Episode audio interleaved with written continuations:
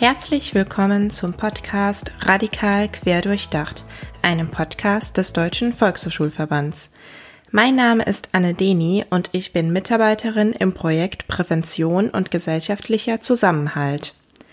Wie in den letzten beiden Folgen geht es heute um das Themenfeld Identitäten und Zugehörigkeiten – in der vorherigen Episode hat sich meine Kollegin Adriane Schmeil unter anderem mit Projektleiterin Gülsem Gülmen des Projekts UMED im Einsatz über das Thema Identitäten und Zugehörigkeiten in der Praxis ausgetauscht. Heute darf ich zwei MitarbeiterInnen des Projekts iPad Initiative für intersektionale Pädagogik interviewen. Ich spreche hier mit Tuba Tanilmas und Edwin Greve. Ja, Tuba und Ed, ähm, hallo und herzlich willkommen in unserem Podcast Radikal quer durchdacht. Ich bin sehr froh, dass ich euch ähm, interviewen darf. Vielleicht direkt zu Beginn eine Frage an dich, Tuba, denn du bist Gründungsmitglied des Projekts. Zusammen mit Sven Wojtek hast du iPad 2011 ins Leben gerufen. Möchtest du uns kurz erzählen, welche Motivation hinter diesem Gründungsgedanken steckte? Ja, hallo erstmal, danke, dass ich dabei sein darf. Also Sven als auch ich haben im ersten Beruf die Ausbildung zur Erzieherin gemacht und auch in dem Bereich gearbeitet, jahrelang, bis wir beschlossen haben, soziale Arbeit zu studieren. Und beim Studium haben wir uns dann kennengelernt und festgestellt, dass das Studium sehr oder für damalige Verhältnisse für uns sehr politisch war, aber wenig pädagogisch. Und die Pädagogik hat uns ein bisschen in der Uni gefehlt. Und wir hatten ein Semester Pädagogik und die Seminarleitung dort hat die ganze Zeit von einer Praxis berichtet, die für uns nicht aufging. Also sie hat versucht, die Sachen, die sie uns vermittelt, ähm, in, an die Praxis irgendwie anzuwenden.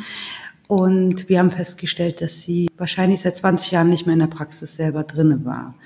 Und da habe ich schon mit Sven beschlossen, also wenn wir mal irgendwo arbeiten und äh, unterrichten wäre ja auch toll, dann werden wir aber nie solche Dozentinnen sein, die nur noch akademisch über Menschen reden oder Pädagogik reden, ohne auch die Praxis einbeziehen zu können. Und also diesen indirekten Beschluss, irgendwas zu gründen, haben wir dort schon gehabt, würde ich sagen. Letztendlich habe ich während des Studiums einen Job angefangen bei GLAD e.V., das hieß früher Gays und Lesbians aus der Türkei und hatte dort den pädagogischen Fachbereich, wo Sven dann halt äh, letztendlich mein Praktikant war, sozusagen. Und wir haben zusammen den pädagogischen Fachbereich geschmissen und haben eigentlich so LSBTIQ-Themen, also sexuelle und geschlechtliche Vielfalt, also so Workshops dazu gegeben und mit Lehrkräften darüber gesprochen.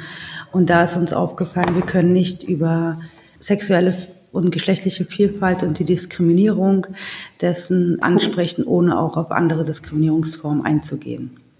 Und da haben wir eigentlich, also 2010, 2011 dann halt iPad direkt gegründet.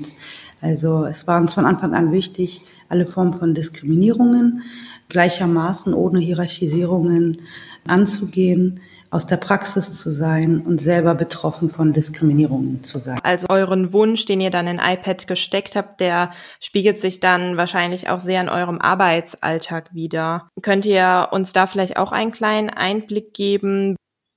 Ja, wir sind ähm, überwiegend in Berliner Schulen, in erster Linie in Schulen, die andere Menschen zu irgendwelchen sozialen Berufen ausbilden, also Hochschulen für Sozialwesen, Erzieherinnen, Fachschulen, Heilerziehungspflege. Und dort ähm, haben wir den Ansatz, direkt in der Ausbildung unsere Themen äh, den Menschen näher zu bringen und vor allem den Menschen näher zu bringen, die dort unterrichten, damit sie es im besten Falle für immer in, ihren, in ihre Lehrinhalte etablieren, sozusagen die intersektionale Pädagogik. In zweiter Linie sind wir halt auch in allen anderen Berliner Schulformen, also nicht nur Berliner, auch deutschlandweit, aber also in Grundschulen, Sekundarschulen, Gymnasien, was es da nicht alles gibt, auch in Universitäten, Lehramtsstudis und ähm, also dort geben wir ganz viele Workshops, Fortbildungen, aber auch Prozessbegleitungen und Organisationsentwicklungen. Das heißt, wir begleiten bestimmte Einrichtungen der sozialen Arbeit für eine längere Zeit um eine diversitätsorientierte Pädagogik oder soziale Arbeit dort etablieren zu können, für immer am besten. Wir haben auch Menschen, die bei uns arbeiten, die eine Mediatorinnen-Ausbildung haben, also oder eine Supervisionsausbildung haben. Das heißt, wir werden auch in Teams geholt, wo es Konflikte gab, die mit Diskriminierung zu tun haben und werden halt auch als Mediatorinnen oder Supervisorinnen angefragt. Also das ist unser Alltag. Neben der ganzen politischen ähm, Lobbyarbeit, zu der jetzt Ed vielleicht auch mehr sagen kann. Kann ich gerne machen. Genau, weil das ist sozusagen, also alle Leute, die bei uns im Team tätig sind, sind auch an irgendeiner Stelle nochmal in einem anderen Beruf und das sind in der Regel auch sehr politisch irgendwie arbeitende Vereine tätig. Und wir sind sehr bemüht darum, das, was wir sozusagen aus der Praxis irgendwie mitnehmen an Erfahrungen und was wir wir auch an Problemfeldern ja immer wieder irgendwie live beobachten können, in die Politik zurückzugeben und quasi auch dazu übersetzen und zu sagen, das und das sind die strukturellen Veränderungen, die wir irgendwie eigentlich brauchen, weil natürlich irgendwie Bildungsarbeit der eine Teil ist, um irgendwie die ganz konkreten AkteurInnen dazu zu bringen, ihre Arbeit zu verändern und zu verbessern. Aber natürlich muss die Struktur, in der sie sich bewegen, das auch hergeben, dass sie ihre Arbeit entsprechend anders gestalten können. Das ist natürlich dann ein Feld, wo klassische Bildungsarbeit irgendwie so ein bisschen an die Grenzen stößt und wir da eben auch politisch tätig sein müssen, in die Verwaltung reinarbeiten müssen, ähm, mit Akteuren in den Leitungsebenen, also von SchulleiterInnen bis höher, äh, mit den Ausbildungsinstitutionen über Lehrpläne sprechen müssen und so weiter. Und ähm, das ist eben was, was wir sozusagen, also was die einzelnen MitarbeiterInnen unseres Projekts auch tun an den anderen Stellen, an denen sie irgendwie noch tätig sind und was wir auch beim Migrationsrat Berlin machen, wo iPad ja in der Trägerschaft ist.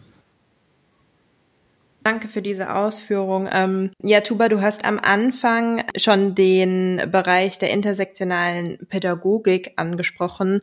Vielleicht gehen wir darauf kurz ein. Also ähm, was versteckt sich hinter dem Begriff der Intersektionalität und wie lässt sich die Methode zusammenfassen und was macht dieser Ansatz auch für Pädagoginnen und Pädagogen so besonders? Ähm, vielleicht ganz kurz zum Begriff zuerst von Intersektionalität. Das ist im Grunde ein Konzept, eine Idee, mit der man beschreiben kann, ähm, wie unterschiedliche Diskriminierungs- und Machtmechanismen zusammenwirken und aus der man dann bestenfalls ableiten kann, was man irgendwie dagegen tun kann. Dieser Begriff kommt eigentlich aus der Rechtswissenschaft, ist von der schwarzen Juristin Kimberly Crenshaw geprägt worden. Da ging es ursprünglich darum, wie sich Rassismus und sexistische Diskriminierung in der Arbeitswelt verhalten. Aber was sozusagen dahinter steht, ist die Erkenntnis, dass man von mehreren Diskriminierungsmechanismen gleichzeitig betroffen sein kann und dadurch, nur wenn man den einen aufhebt, man den Leuten noch nicht den Zugang zu der jeweiligen Struktur verschafft hat. Und dann müsste man quasi intersektional immer gucken, wer wird eigentlich von was irgendwie ausgeschlossen und wenn ich nur für die eine Gruppe irgendwas tue und nicht für alle, dann habe ich auch für die eine Gruppe eigentlich nichts getan. Also in die Praxis lässt sich das so transferieren, dass wir an bestimmten pädagogischen Aspekten, die es, die unterrichtet werden, ansetzen. Also zum Beispiel habe ich in der Ausbildung gelernt, das Kind ganzheitlich wahrzunehmen. Das ist ja ein schöner Ansatz, wenn der wirklich so so verwendet wird, wie er auch äh, gemeint ist, sozusagen. Also wir gehen ja davon aus, dass Menschen unterschiedliche Eigenschaften und Merkmale haben, die dazu führen, dass ähm, man entweder Privilegien genießt oder halt Diskriminierungserfahrungen macht. Und das ist natürlich mit dem ganzheitlichen Blick in unserer pädagogischen Praxis bei iPad auch genauso gemeint. Also wenn ich eine Gruppe von 30 Kindern vor mir habe, äh, dann muss ich nicht nur wahrnehmen, irgendwie, okay, ich habe 15 Jungs und 15 Mädchen, was ja in der Praxis passiert oder zehn mit Migrationshintergrund und 20 nicht und ein Kind mit Behinderung, sondern dass jedes einzelne Kind sich aus ganz, ganz vielen Merkmalen zusammensetzt, wie so ein Puzzle, wie alle Menschen auf dieser Welt natürlich. Und deswegen eine ganzheitliche Erziehung natürlich sehr toll ist, aber mit dieser ganzheitlichen Erziehung, die beigebracht wird in der Pädagogik, ist auch einhergehend, sie alle gleich zu behandeln. Und genau da setzen wir an und sagen, nein, Kinder sollen eben nicht alle gleich behandelt werden, sondern sie sollen alle die gleichen Rechte haben. Und das ist deswegen wichtig. Manche Kinder brauchen mehr in einigen Punkten und manche Kinder brauchen weniger in einigen Punkten. Und ähm, es geht hier nicht um eine Gleichbehandlung, also weil eine Gleichbehandlung in der pädagogischen Praxis halt auch dazu führt, dass nach Leistung bewertet wird. Also wer kann was und wer kann etwas nicht. Da ist immer irgendein Defizit mit drinne. Also wir wollen halt eine individuelle Pädagogik für jedes einzelne Kind fordern und fördern das halt in unseren Workshops auch. Ja, dann lass uns doch vielleicht direkt ähm, den Bogen zur Identitätsarbeit ähm, ja schlagen, weil wir da oder weil ihr das gerade auch schon ein bisschen ausgeführt habt. Und da vielleicht die Frage, worin für euch die Chancen der Identitätsarbeit mit Jugendlichen und jungen Erwachsenen liegen und worin auch die Herausforderungen. Hm, ich weiß nicht, ob du dieses Bild kennst. Vielleicht haben es ein paar von den ZuhörerInnen vor Augen. Das, da sieht man so drei Kinder, die, ähm, ich glaube, irgendwie ein Fußballspiel gucken oder so. Und die stehen halt vor einer Mauer und sind unterschiedlich groß. Und dann kommt jemand und damit und stellt quasi allen drei Kindern drei Kisten hin, die auch gleich groß sind.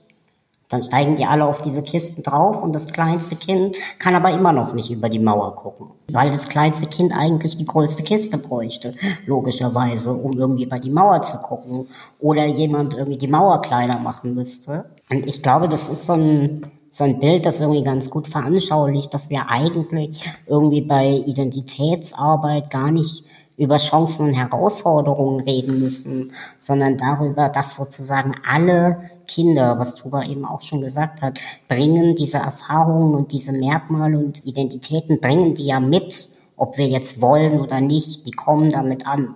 Und wenn wir irgendwie sagen, Bildungssystem hat die Aufgabe, allen Kindern und Jugendlichen irgendwie zu ermöglichen, selbstständig, kritisch denkende Menschen zu werden, die irgendwie die Welt erfahren, die sich selbst positiv erleben können und die die Welt auch positiv verändern können sollen, dann muss ich mit der Realität arbeiten und nicht mit irgendwie einem herbeigewünschten, alle sind halt irgendwie gleich und wenn wir das dann irgendwie machen, dann wird alles toll und dann ignoriere ich einfach, dass das kleinste Kind aber immer noch nicht über die Mauer gucken kann. Ja, daran angeknüpft würde mich jetzt noch interessieren, ob ähm, Pädagoginnen und Pädagogen das Thema Identität mit Kindern und Jugendlichen erst dann wirklich behandeln können, wenn sie sich auch ein Stück weit selbst mit ihrer eigenen Identität und der Komplexität auseinandergesetzt haben oder generell mit den, mit den ganzen Stichpunkten, die ihr jetzt vorher noch genannt habt. Ja. ja, also du kannst auch weiter ausführen. Also auch da setze ich wieder an, an der Ausbildung an. Eine der ersten Sachen, die dort unterrichtet werden, wenn man die Ausbildung macht, ist ähm, die Rolle der Erzieherin sozusagen und äh, mit allem, was wir mitbringen und was wir für eine Projektionsfläche sind, das wird uns beigebracht dort.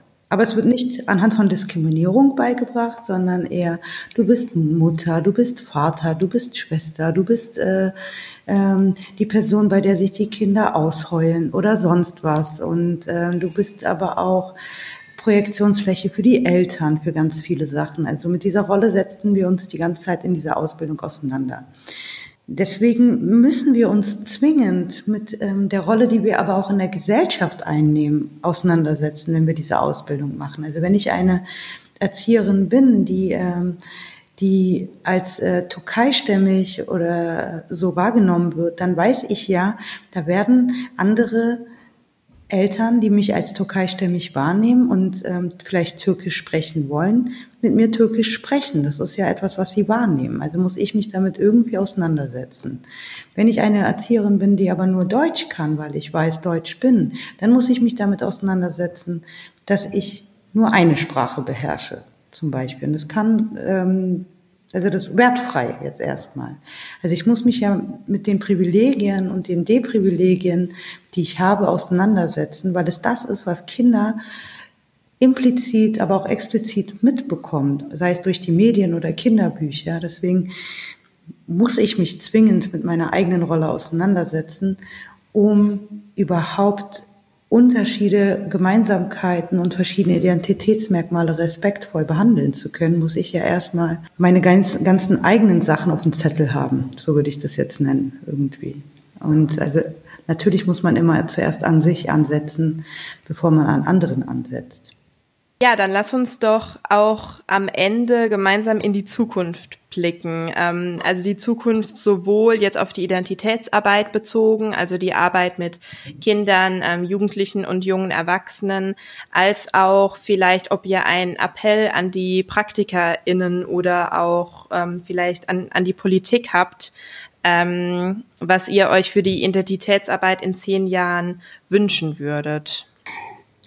Ja, also ich so ein, so ein ganz spontaner Appell wäre auf jeden Fall, ähm, wir würden uns wünschen, dass sowohl Politik als auch PraktikerInnen ähm, mutiger sind und äh, im Umgang mit Diskriminierung und Diskriminierung bekämpfen, also mutiger auch im Sinne von ähm, das zulassen, dass Fehler passieren werden, aber dann auch ehrlich sagen, ähm, ich will damit umgehen und sich sozusagen dem, dem stellen, was passiert ist, sich dem stellen, dass Beschwerden kommen werden, sich dem stellen, ähm, dass das eigentlich eine Chance ist, weil ähm, sozusagen wie unsere ehemalige Antidiskriminierungsbeauftragte Saraya Gomez mal gesagt hat, äh, für, also Antidiskriminierungsbeauftragte für Schulen, ähm, dass sozusagen jede Beschwerde auch ein Zeichen dafür ist, dass sich jemand traut zu sagen, was nicht funktioniert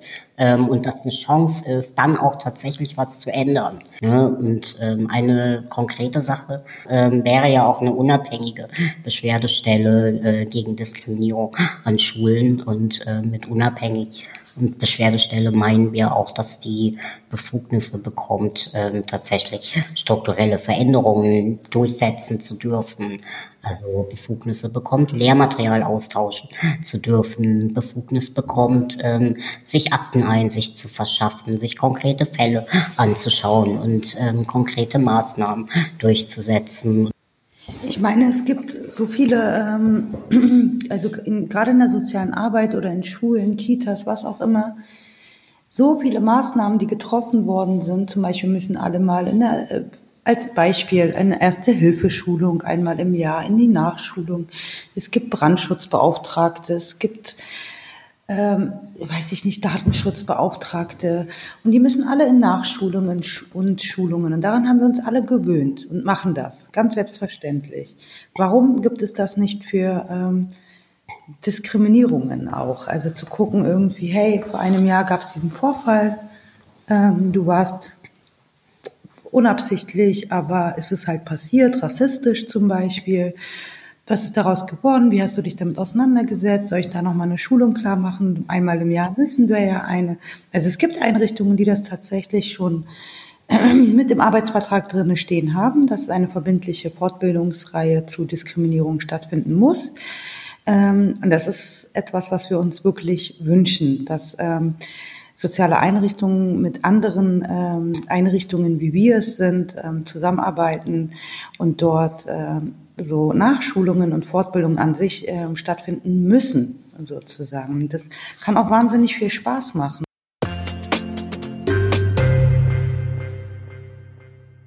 Vielen Dank an Tuba und Ed für dieses nette und interessante Gespräch. Es hat mir wirklich sehr viel Freude gemacht, mich mit euch beiden zu unterhalten. Falls ihr Anregungen zum Podcast habt, schreibt uns gerne eine Mail mit dem Stichwort Podcast an pgz.dvv-vhs.de. Außerdem noch ein Hinweis zu einer Veranstaltung des Projekts PGZ. Am 25. und 26. November findet der DVV-Fachaustausch statt zum Thema Empowerment. Hier geht es um die Frage, wie die Stärkung von Fachkräften und Jugendlichen on und offline gelingen kann, um extremistischen Haltungen entgegenzutreten. Tuba und Ed sind auch hier mit einem Vortrag dabei. Informationen zum digitalen DVV-Fachaustausch findet ihr unter Termine auf unserer Homepage. Und nun bedanke ich mich für euer Interesse und sage bis bald und bis zum nächsten Mal bei Radikal Querdurchdacht.